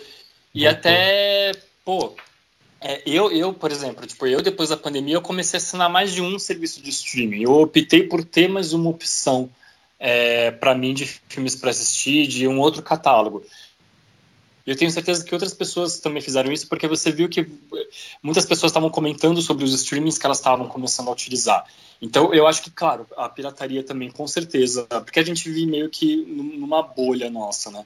Mas eu acho que um pouco fora dessa bolha, a pirataria, ela, com certeza, ela cresceu muito durante a pandemia, mas eu acho que a forma como a gente consome esse conteúdo, ele também mudou um pouco durante a pandemia, entre algumas pessoas. Sim, eu, eu concordo com você, Thomas. É, só para fechar essa questão dos dados, eu tinha pegado até esse dado para o final. É que o UOL ele falou que durante a quarentena a, a pirataria virtual, né, que é, é downloads de filmes, ela cresceu entre 35% e 66%, ou seja, 66% é mais da metade. Mas eu também Sim. concordo que, que aconteceu muito disso também, das pessoas descobrirem filmes novos. Eu mesmo assinei a Globoplay durante a quarentena, então agora eu sou, eu sou fanboy da Globoplay. Globoplayer, você agora. Globoplay. é. Gente, eu tenho também mais um dado Globoplayer. aqui, que é um dado de um, do nosso Instagram, tá? A gente fez uma pesquisa no Instagram. Instagram é, perguntando para as pessoas, uma pesquisa no Stories, né? Além da pergunta que a gente fez. E aí eu descobri uma coisa, pelo menos pelos nossos ouvintes, que também tipo, é um, né? É um recorte assim, tipo, mínimo. O recorte do recorte, É o né? recorte do recorte. Mas é o recorte que a gente tem. 71%, 71% das pessoas baixa filmes através de torrent. Nossa, é muita coisa, gente. Caramba. É, só que ao mesmo tempo a É, maioria ó. também já alugou ou comprou filmes online. Então, tipo, além de baixar torrent, as pessoas também já pagaram por filmes em formato digital. Qual, qual a porcentagem, Thomas? 73% é, alugaram filmes digitalmente. E também Então a tá maioria compra mídia física hoje em dia. Qual que é a porcentagem, Thomas? 60% dos nossos ouvintes consomem, é, compram mídia física, ou E DVD aí? ou Blu-ray. A última pergunta que a gente fez é se essas pessoas que compram é, mídia física, se elas compram DVD pirata. E aí, qual que foi a, a resposta, Thomas, da maioria? Olha, 84% dos ouvintes não compram DVD pirata. 16% responderam que sim. Curioso, né, gente? Então a galera, a galera, a galera baixa filme legal, mas eles não compram. Eu acho que tá certo. Pra mim, eu, eu acho que existe uma diferença assim. Tem gente que coloca tudo no mesmo saco e fala assim, ah, baixar filme, mas eu acho que não. E eu acho que a galera concorda comigo. Então, Sim. pelo menos hoje, a galera concorda comigo. Então eu quero fazer um desafio para os nossos ouvintes e a gente vai usar esse desafio. É, a gente pode até postar no story se der certo. Vou fazer um desafio para os ouvintes. Qual que vai ser? É, já que a maioria respondeu que compra mídia física, eu quero que os nossos ouvintes tirem, mandem uma foto para a gente no nosso inbox é, da sua coleção de filmes, de DVD, de Blu-ray, para a gente postar no, no Stories. E todo mundo que mandar, a gente vai postar no Stories durante a, a coleção dos nossos ouvintes, para a gente Isso. compartilhar, então, é, essa, essa coisa legal. Ao invés de mandar pra gente, faz um stories, você, ouvinte, e marca a gente Ah, nesse sim, story, que a verdade. gente compartilha no nosso. Adorei, perfeito. Isso. Aí a gente também vai aproveitar porque a gente é fofoqueiro igual a Adriana Esteves e a gente vai querer ver a coleção de vocês. Sim. Gente, Ah, a gente pode terminar, mostrar a nossa também. A gente né? vai mostrar a nossa também, né, A eu gente acho. mostra a nossa também. Ai, ser legal. sim. Inclusive, a fotinha da semana podia ser uma foto da nossa coleção, né, gente? Sim. Mas o Ricardo já falou que a minha coleção é pequena. Um dia ele viu minha coleção por foto e falou: Nossa, que pouquinho, você tem pouco filme. É, eu- fiquei chocado. Eu pensei Mas que pra você mim, tinha muito filme, Pra velho. mim, menos é mais, entendeu? Eu tenho pouco filme aqui, mas se você, se você botar isso em valor cultural, meu filho, isso aqui é. Nossa. Gente, eu só queria estão vendo fazer... como o Américo, É. o Américo tá snob hoje, viu, gente? É, só uma, uma provocação agora pra vocês e pros nossos ouvintes. A gente tá falando e tal, não sei se vocês concordam com baixar filme ou não, mas e quando chega o Oscar, hein, gente? Quando chega o Oscar e é aí faz, aqui no né? Brasil, cinéfilo brasileiro, você que só vai assistir dois dos nove filmes indicados a melhor filme no cinema, porque os outros demoram pra estrear, o que, que você faz? Você baixa filme? Eu baixo, desculpa.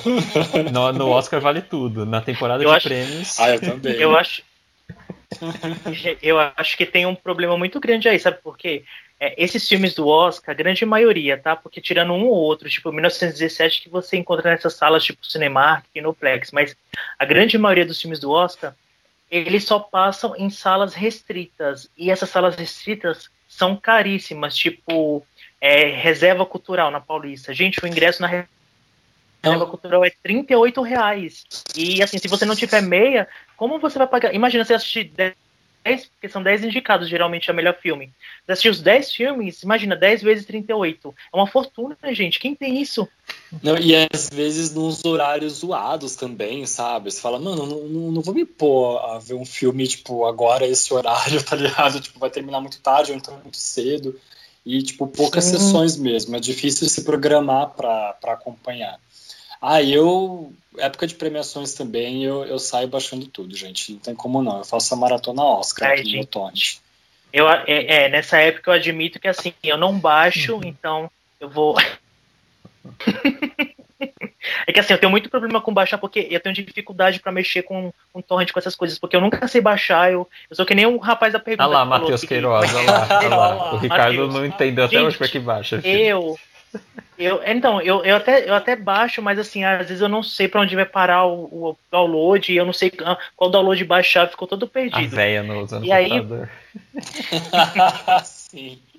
A Kakura, né, gente? E aí, o que é que eu faço? Eu, eu recorro aos meus amigos. Então, eu, eu vou no Américo, vou no Thomas pedir um filminho, né? Pra, porque eles já têm baixado. Ah, o crime que eles. os outros cometem não é crime, então, né, Ricardo? Ah, não, sim, Você não, é um crime. Não, a pirataria. exatamente. A gente, a gente tenta dar um esclarecimento, assim, um direcionamento também, né? Mas acho que as pessoas, eh, elas lidam com o torrent de maneiras muito pessoais, assim, deu pra perceber, né? É, acho que a gente não se propôs também a responder nada, a gente só queria dar a nossa opinião mesmo e, e discutir isso porque é um assunto que a gente sempre pensa. É, inclusive a gente às vezes indica filmes é, que não tem no- nos streamings e aí a gente implicitamente está incentivando as pessoas a baixar. Não tô falando a gente enquanto, enquanto programa, não, tô falando a gente na vida, assim, sabe? Tipo, a gente Quanto pessoa, né? é, a gente faz circular a possibilidade de baixar ilegalmente. Assim, quando a gente indica um filme pra alguém e esse filme não tem streaming ou não existe em DVD, ou mesmo que exista é difícil de achar, porque o mercado de DVD hoje é um pouco complexo, enfim. Então eu acho que é uma coisa que vai ser sempre presente. Eu não consigo ver assim, tipo, uma mudança, também não consigo ver um fim do torrent. É, Gente, mas sabe o que eu tava pensando aqui agora? Só voltando um pouquinho lá no comecinho, é, eu lembro que quando ainda existiam as locadoras, é, a gente não, que assim, quem comprava filme pirata, CD pirata era meu pai, né? E eu lembro que quando, quando a gente começou, a gente entrou nessa onda das locadoras, a gente parou. Então, assim, por um bom tempo a gente não comprou, não, não consumiu mais filme pirata. Então, a gente passou a viver só das videolocadoras. Então, era o suficiente pra gente, entendeu? A gente ia lá todo final de semana, aí tinha aquelas promoções bem legais, que era tipo, alugue cinco filmes, passe cinco, cinco dias e só pague 10 reais, algo assim do tipo, sabe? E aí você, você vinha com aquela sacola cheia de filme, chegava todo feliz em casa. Ai, gente, eu adorava. Lembra? É que- Diz, a gente precisa fazer um programa só sobre essa nostalgia, né, gente? É muito bom. Ah, eu topo. Eu e topo. aí, pra gente era o suficiente, é, essa coisa de alugar filmes e só. A É gente era Netflix feliz nesse- nessa bolha. hoje. A Netflix faz isso Pô, mas- hoje, porque tem gente que só assiste o que tem nos streams. Então a pessoa não baixa filme, muita gente nem sabe baixar e nem se preocupa, porque tipo, basta pra eles tipo, o catálogo desses streams. Assim como pra gente bastava o catálogo da locadora, que acho que era um Sim. pouco mais amplo normalmente, Mas dependendo da pra locadora. vocês também era assim? Nossa, muito. Eu consumi muito videolocadora por muitos anos, assim. É, eu também, porque eu também não consumia pirataria, tipo, eu não pagava por pirataria, né? E eu demorei um pouco pra. Eu demorei um pouco pra ter internet em casa, na verdade. e, e pra aprender a baixar torrent, assim, tipo, depois de velho só. É isso, então vamos pro nosso Rebobine, por favor, falar de, de assuntos quentes que ocorreram aí durante a semana. Nossa, a semana, Sim, inclusive vamos. com esse calor, os assuntos estão mais quentes ainda. Solta Então a bora lá. Ricardo.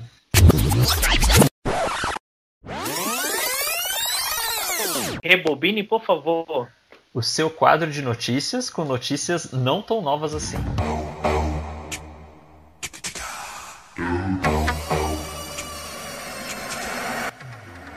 Ai, gente, quando o Américo fala essa frase, já, eu já, já vem essa musiquinha. Durum, dom, dom. Eu adoro Nossa, essa já trilhazinha ficou- que você escolheu. Já ficou na minha cabeça já, né? Já ficou muito bom. Já. A gente já ouve a trilha. Eu não sei se essa, se essa vinhetinha tá funcionando, essa minha frase, porque antes era o novo quadro de notícias com notícias não tão novas, agora sei lá. Não, funciona, porque as Funciona. notícias Agora. elas não são tão novas. Tudo a gente bem. acaba discutindo elas é, um pouco tardiamente mesmo. Eu tenho duas E aí notícias depois ainda-. Ah, desculpa. Não, Não, fala. pode falar, pode falar. Não era, não, era só isso que eu ia comentar mesmo, porque a gente discute as notícias uns dias depois que elas aconteceram e ainda tem a edição do programa e a data em que ele é lançado. Então, são notícias não tão novas assim mesmo. Eu É tenho- isso. Então, pra lá, Ô, então, cara. pra lá. Américo, Américo tem duas notícias, ele tá louco pra falar. Qual que é a sua primeira notícia, Américo? Não, Manda aí eu, pra eu- gente. eu só ia falar, eu ia pedir permissão, na verdade, porque esse quadro, como vocês sabem, é o quadro do Ricardo. Então eu ia perguntar se eu podia dar uma dessas notícias. É, Ah, não, mas vamos você trouxe lá. alguma fake news, Américo? Não trouxe nenhuma fake news. Olha, É. a, gente tá, a gente tá com falta de fake news, tá, Tá gente? Se vocês tiverem news. alguma, pode trazer também, tá? Beleza. É, bom, terminou essa semana o Festival de Veneza.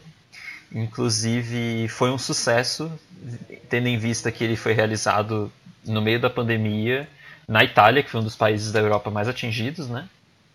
E, e o, o, filme, o filme vencedor foi um filme americano dirigido por uma diretora chinesa, que é a Chloe Zhao, é, que é o Nomadland. É, vocês ouviram falar desse filme?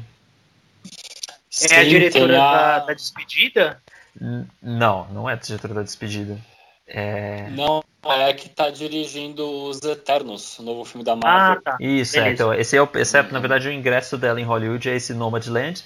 Ele é, é um filme que é estrelado pela Frances McDormand e e o pessoal gostou muito desse filme ter ganho, porque esse filme ele discute questões da classe operária no meio da crise. Ele é ambientado em 2011, mas teve muita gente que fez relações com, com os Estados Unidos de hoje, com a era Trump e tal. Então parece que ele é um filme bem politizado, assim. E aí foi muito legal, aparentemente eu não vi o filme, não baixei o torrent do filme, mas aparentemente foi muito legal que esse filme tenha vencido o Festival de Veneza. É, inclusive o júri do festival esse ano era presidido pela Kate Blanchett, né? Todo ano muda-se o presidente do júri. Então, essa é uma das notícias que eu queria Américo, mas hum. Américo, mas o Festival de Veneza foi presencial? Foi, foi presencial. É claro que é bem num esquema bem diferente de como acontece normalmente. Eu acho que não foi aberto ao público, é, porque o festival porque eu, tem eu... sessões, ele tem sessões só para críticos, né? Tipo, e tem sessões. Abertos ao público, assim, é um dos festivais mais democráticos, inclusive, desses europeus, assim. Porque você pode chegar lá e você consegue assistir os filmes, não sei se gratuitamente, eu nunca fui, mas eu sei que você consegue assistir os filmes sendo qualquer um. E tem alguns festivais que só se você tem credencial você consegue ver. Eu acho que foi num esquema bem reduzido de público, com certeza, né? ainda mais porque na Itália, né, que foi um país que enfrentou aí uma crise grande do, do, do Covid. É, mas ele rolou e foi um sucesso, viu? Só vi elogios sobre isso, assim, não vi nenhuma problematização muito grande sobre ter rolado. Acho que eles conseguiram fazer um esquema legal. E então, outra coisa que você falou, puxando só o seu, seu nome, Normland, Normland, né? Que fala o nome do filme? É Nomadland. Nomadland. É, a atuação da Frances McDormand ela foi a mais elogiada, inclusive várias pessoas que, que eu já vi críticas aqui que, que eu sigo, eles falaram que ela tem grandes chances de ser indicada ao Oscar e não só ser indicada, se não tiver nenhuma grande concorrente, ela pode até levar. Ela falou que é uma das, das grandes atuações do ano já. Será que então, ela vai roubar? curioso já. Será que ela vai roubar de novo o Oscar da Social Rona? Acho que vai, que porque. Eu... Ano... Américo, acho que vai, porque esse filme da, da Social One com a Kate Winslet, ele fracassou na, na crítica, você viu? A crítica detonou o filme. Eu vi, eu só queria fazer um gancho porque a minha próxima notícia tem a ver com isso. É, é porque, na verdade, eu acho que a Frances McDormand, roub, McDormand roubou o Oscar da Social Ronan de Lady Bird, porque eu nem eu acho a Frances ótima, assim, mas ela já tinha o Oscar dela por Fargo, que era um Oscar super merecido e tal. É, a segunda notícia que eu queria trazer é da Kate Winslet, que é, é que contracena com a Saoirse Ronan no filme, na refilmagem do, do retrato de uma garota de, de jovem filme, né? É. Ammonite, né? Sim, que é o retrato de uma jovem chamas, versão para os americanos assistirem. Ah, é? É, é um remake mesmo? Não, não é um remake, mas é porque é um filme que tem muitas coisas em comum, assim. Ele é um filme de época, ele é um filme onde não existe presença masculina, ele é um romance entre duas mulheres, uma mulher mais... Né, enfim. É... Mas... Você assistiu, Américo? Não, não assisti. Eu, tudo isso que eu sei é por ver o trailer e ver os, os comentários. Gente, assim. eu fiquei chocado. Agora falei, caramba, torrente bom seu, hein? não, gente, eu não tenho, não tenho acesso a esses filmes ainda não. Inclusive, vamos ver, né? Na, na temporada do Oscar a gente começa a correr atrás disso. A Kate Winslet deu duas entrevistas recentemente, uma para Vanity Fair e uma para Variety, onde ela diz, primeiro, que ela se arrependeu de ter trabalhado com o Woody Allen e o Roman Polanski é, tendo em vista todas aquelas questões deles, né, tipo de acusação de assédio e, e crimes, enfim, de diversos níveis assim. É, só que o mais legal dessa entrevista com ela é que ela, ela, ela diz que ela acha que todo mundo merece o direito de olhar para trás e rever as suas escolhas, entendeu? Porque ela se sentiu muito julgada, principalmente quando ela fez o filme com Woody Allen, o. Como é que é o nome do filme, gente? Da Roda Gigante? Roda Gigante. Chama Roda, Roda Gigante. Gigante. É. é e que ela se sentiu uhum. muito julgada, assim, muito atacada, e ela falou que, tipo, que é legal que as pessoas tenham o direito hoje em dia, justamente porque essas questões vêm à tona, de, de, né, de dar o direito dessas pessoas de olhar para trás e rever as escolhas. E ela reviu e ela falou que talvez hoje, na verdade talvez não, ela falou que hoje ela não trabalharia com esses diretores. Isso rende um programa, né, gente? Vai render ainda sobre cancelamento, Nossa, sobre a questão principalmente Mas é porque na... na... do Polanski. É, foi bem na época do que ela tava rodando Roda Gigante, rodando Roda Gigante, olha só, que, que veio a... que veio à tona novamente essa história do Woody Allen, né? E ela trabalhou com o Roman Polanski no Deus da Carnificina, né? O Roman Polanski também tem aí um, um envolvimento com, com algumas coisas, mas é muito interessante esse posicionamento dela mesmo, ainda mais a gente que está nessa cultura aí do cancelamento, dessa coisa toda, tipo, da, essa crítica que a galera faz, assim, impiedosa sobre, tipo, qualquer coisa, entendeu? Eu acho importante ela frisar isso, que, que é legal ter o direito de voltar atrás. É isso aí, Kate Winslet. Um beijo. Linda. Linda, te adoramos. Ela não tá ouvindo. Sim, eu amo acho. ela também. Ela é maravilhosa. Essa... Aqui, eu posso chamar de Kate, sou íntimo. Gente, Kate. e já falamos sobre Veneza, já falamos sobre a Kate, sobre o filme dela Ammonite, que eu estou muito curioso para ver, porque eu quero ver essa relação da Kate com a Sushowana, o Américo também. É, e agora temos é, o Oscar. Vamos falar, parece que hoje é o dia das premiações, né? Festival de Veneza, agora o Oscar. E o Oscar essa semana ele divulgou mais uma nova regra, gente. Acho que vai ser tanta regra até o, o, o outro Oscar que vai ser um Oscar totalmente diferente. É, mas é, só contextualizar, é, só contextualizar um pouco o pessoal, né? Saiu aí tipo uma, um documento oficial, né, com critérios mínimos de inclusão é, de filmes nas categorias da premiação do Oscar, né, Ricardo? Sim. Ah, e ainda bem que você também viu essa, essa notícia. Ah, eu acho que você, Américo, viu também, né? Uhum, sim. Ah, sim, isso aí, isso aí bombou essa semana.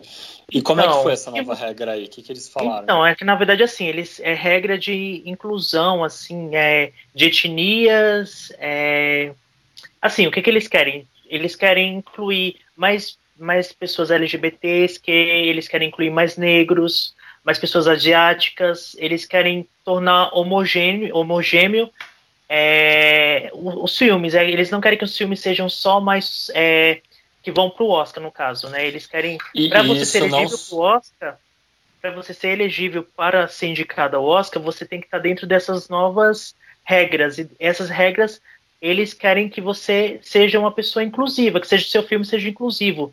Mas é. gerou um polêmica. Isso não só no filme, né? Não só tipo envolvendo tipo personagens e a história do filme, como envotando como nos bastidores, técnica, né? É, Exato. Os maquiadores, os, uhum. os, profissionais de som, todos os profissionais, os fotógrafos, os diretores de fotografia, tem que ter mais tem mulheres. Tem que ter emprego para todo mundo.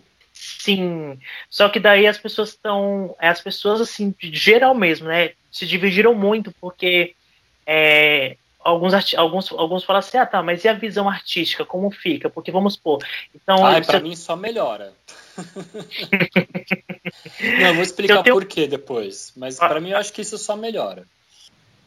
É porque assim, tem gente que fala assim, ah, mas eu tenho um filme que vai falar, é, sei lá, sobre um casal hétero, é, eu vou ser obrigado a colocar um, um, um como é que fala? Um, um personagem gay na história. E acho que as pessoas não entenderam, não é bem assim. Eu acho que é, você pode contar uma história sobre um casal hétero, não tem nenhum problema. É um casal hétero branco, né, o, que, o que hoje já acontece, né? Há, há, há, há centenas de, de, anos já, tipo, isso, isso é o comum, né? Desde o é, vento levou.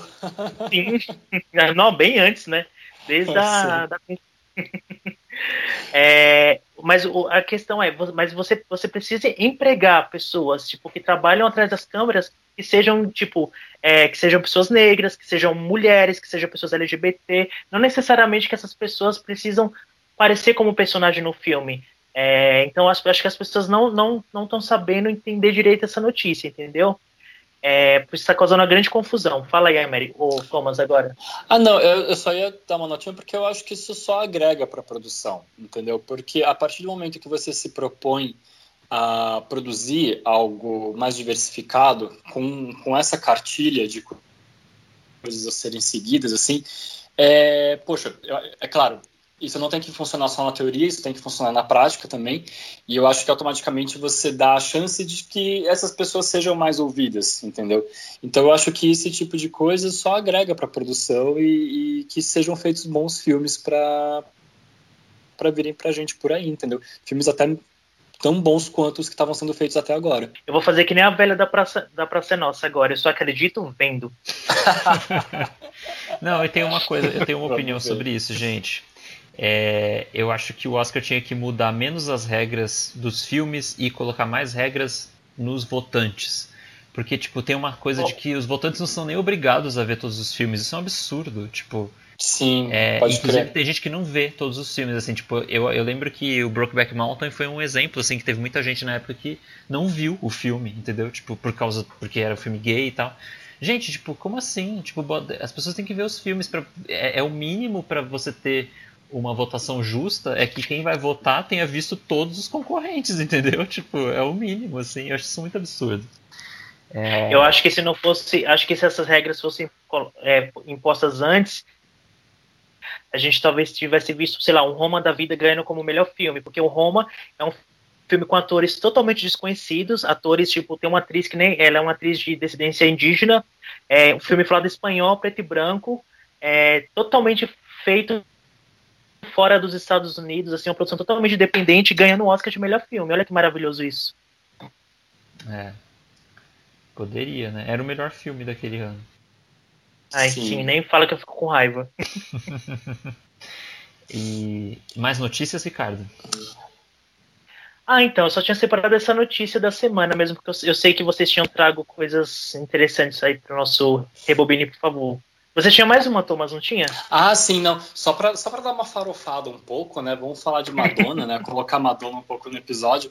Não, mas parece que saiu aí informações mais, mais confiáveis a respeito desse, desse roteiro aí que ela estava tava fazendo junto com a Diablo Code, e vai sair um filme da Madonna, vai sair um filme da Madonna, não é um musical, eu descobri isso hoje, olha só, ele não vai se tratar de um musical, vai ser meio que um filme biográfico dela, que vai abordar alguns momentos chaves da, da carreira da Madonna, inclusive, tipo, é, o contrato suspenso que ela teve com a Pepsi durante a turnê Blonde Ambition, é, o lançamento do livro Sex, o, o lançamento do livro Sex, o álbum Erótica, Evita, vários aí momentos em que a Madonna apanhou muito da mídia, ela vai, ela vai discorrer sobre né, durante esse filme. E quem vai produzir o filme é uma produtora americana chamada Amy Pascal, que produziu The Post com Mary Streep, tá produzindo o filme da Barbie com a Margot, Ro com a Margot Robbie. Esse filme da Barbie é a Greta Gerwig que tá dirigindo, né, Américo? É, ela tá escrevendo. A, ela tá escrevendo. É, é, essa produtora é a produtora dos filmes da Greta Gerwig. Ela produziu Little Olha, pode crer. É. é. pode crer. E ela vai estar tá aí por trás da, da produção desse novo desse filme aí da Madonna. Vamos ver quem é que ela vai escolher para dirigir, né? Gente, Certamente então. ela vai escolher uma mulher. Tomara. É, tomara. E eu vi que o povo mais obcecado começou a observar recentemente. As a Madonna começou a seguir umas atrizes nos últimos dias. Olha! Penso, inclusive, uma delas foi a Florence Pugh. Então fiquem de olho aí. Talvez a Florence Pugh amo. pode ser a Madonna. Nossa, é, eu amo ela. E aí o pessoal já começou assim, gente, a Madonna começou a seguir essa atriz. Será que ela vai chamar pra ser ela no filme? Não sei o quê. A Florence Pugh é uma boa ah, opção. Ah, tá Tem fazendo... outras atrizes, eu não lembro agora quem foram as outras, mas tinha umas quatro ou cinco, assim, que o povo viu que a Madonna não seguia e começou a seguir recentemente. Falam que é porque ela já tá de olho ali por causa do filme. Será que, será que ia rolar dela fazer um filme tipo I'm Not There, do Todd Haynes? Vocês viram que vários atores interpretam Bob Dylan, assim? Às vezes ela pode Ai, fazer não. uma brincadeira. Ai, será? Assim, não é? Ah, não sei, tô, tô, tô, tô chutando, gente. É... Vamos pro depois acho da sessão? Alguma coisa de inusitado, acho que alguma coisa de inusitado vai ter. Porque, assim, o roteiro da Diablo Code, toda, todo esse mistério em cima dessa produção, acho que com certeza algum de inusitado vai ter. Gente, eu ainda acho que vai ter algum produtor, alguém vai ainda chegar no ouvido da Madonna e falar assim: bora fazer um musical, porque você vai arrebentar.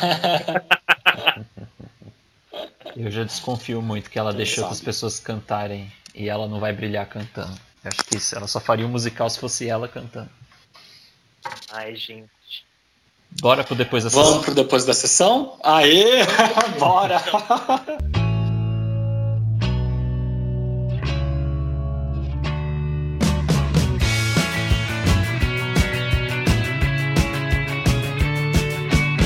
Depois da sessão é aquele quadro em que a gente faz indicações e desindicações. E qual que são as indicações e desindicações de hoje? Começa aí por você, Américo. Gente, eu, eu quero aproveitar o tema do programa, que a gente está falando de torrent e tal, então eu tenho quatro indicações de quatro filmes que você não precisa baixar ilegalmente para assistir. Eu fui lá nos streamings. Sim. Eu fui nos streamings mais populares e eu escolhi um filme de cada streaming. Não necessariamente é o melhor filme que tem em cada um, tá? Mas são filmes ali que estão ali no catálogo deles para indicar para as pessoas assistirem. Então eu vou indicar os quatro rapidinho, tá? Vamos lá. Na Netflix eu queria indicar o filme Pecados Íntimos com a Kate Winslet, o Little Children. É, que eu fiquei muito feliz de saber que esse filme tinha no catálogo. Eu já tinha assistido esse filme antes, mas eu nem considerava que tinha visto, porque eu não lembrava dele. Mas ele é um filme muito, muito interessante, assim. E aí ele tem na Netflix. Américo. Hum. Todo dia quando eu coloco na Netflix eu vejo lá, aparece bem grande para mim essa, ela, essa, que nem você falou lá, lá na, na pauta principal que a Netflix sempre indica o que a gente, às vezes que quer, e ele sempre indica esse filme para mim. E aí eu, eu deixei na minha listinha, mas eu não assisti. Agora que você indicou, eu vou assistir com certeza. Assiste. Ele é desses filmes que discutem a sociedade através de vários personagens. Ele pega uma onda ali de uns filmes que foram feitos no começo dos anos 2000 que, que é sobre isso, assim, sabe? Sobre comportamento humano, social, assim. É muito legal, muito legal. Então no Netflix é esse filme, Pecados Íntimos. É, no Amazon Prime Video eu queria indicar uma pérola que eu encontrei que eu não sabia que tinha no catálogo deles, que é o Funny Face do Stanley Donen.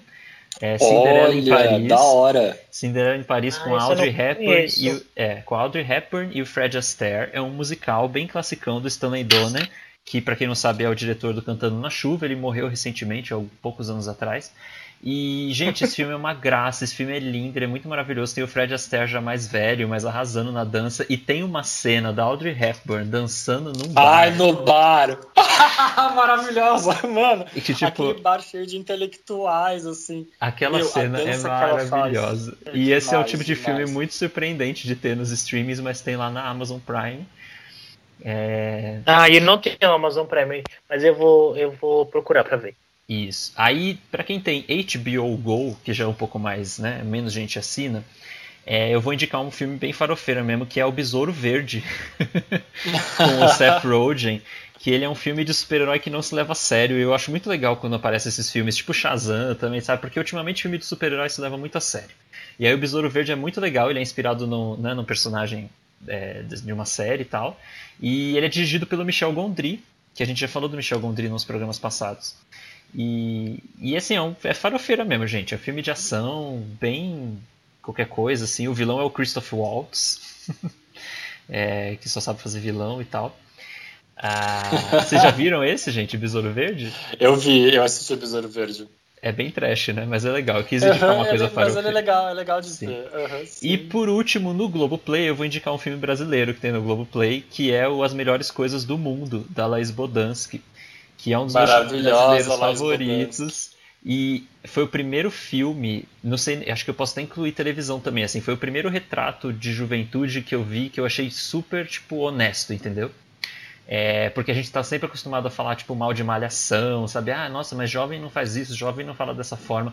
E a Laís Podansky fez uma pesquisa e uma construção desse filme que é muito bacana, assim. É um filme muito fofinho, que é um filme que vai contar a história de um, de um, de um adolescente e, e eu acho que é um retrato muito sincero, assim, muito honesto sobre a juventude e as questões da adolescência, assim.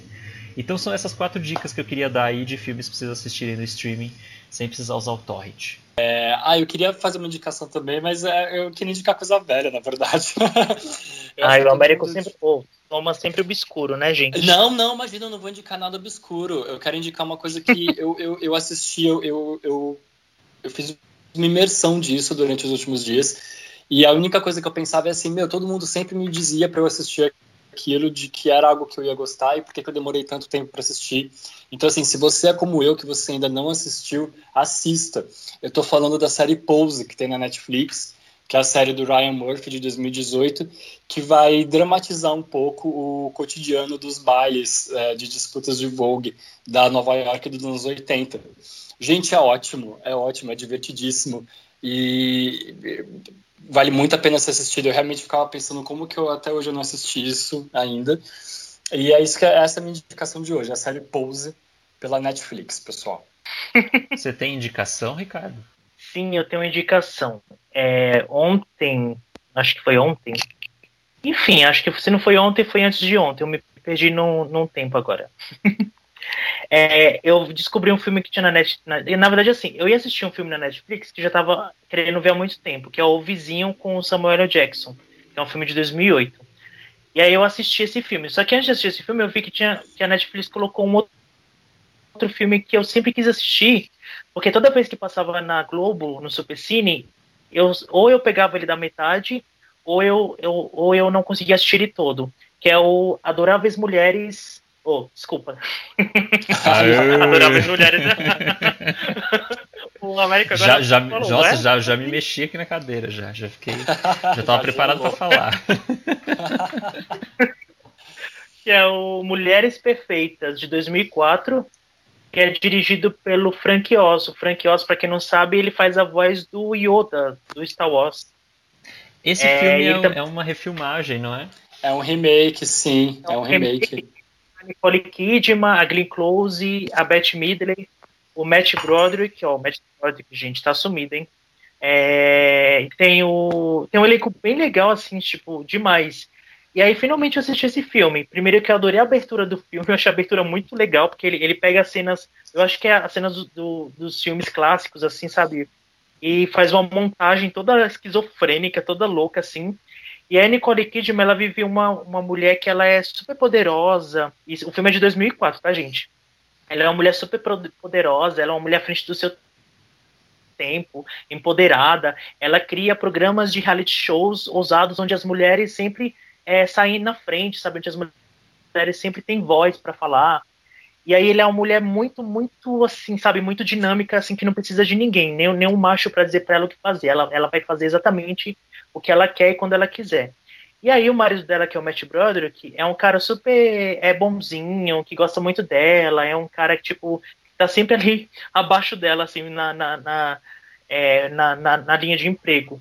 E aí ela é demitida desse, desse, programa, e quando ela é demitida, ela fica super arrasada, porque, assim, ela é demitida do nada, né, e acontece uma coisa lá, e aí eles vão para uma vila chamada Stanford, é, são casas chiques, né? Um bairro de, dos Estados Unidos que são um bairro tipo casas grandes, é tudo muito verde, parece aqueles, aquelas propagandas de margarina, sabe, com aquelas famílias perfeitas.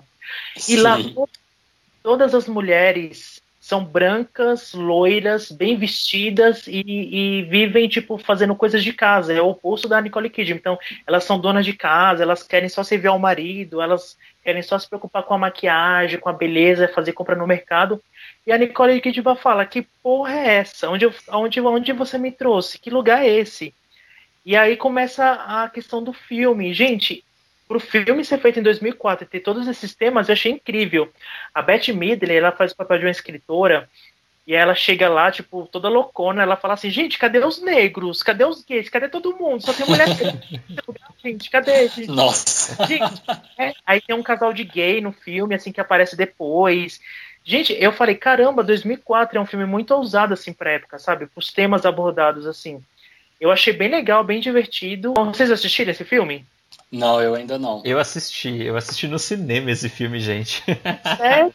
Olha, Sim. o Américo guardando, gente. Eu assisti no cinema com meu irmão esse filme, eu lembro. E ah, é, é, bem divertido, assim, ele traz essas questões mesmo, mas é uma comédia, né?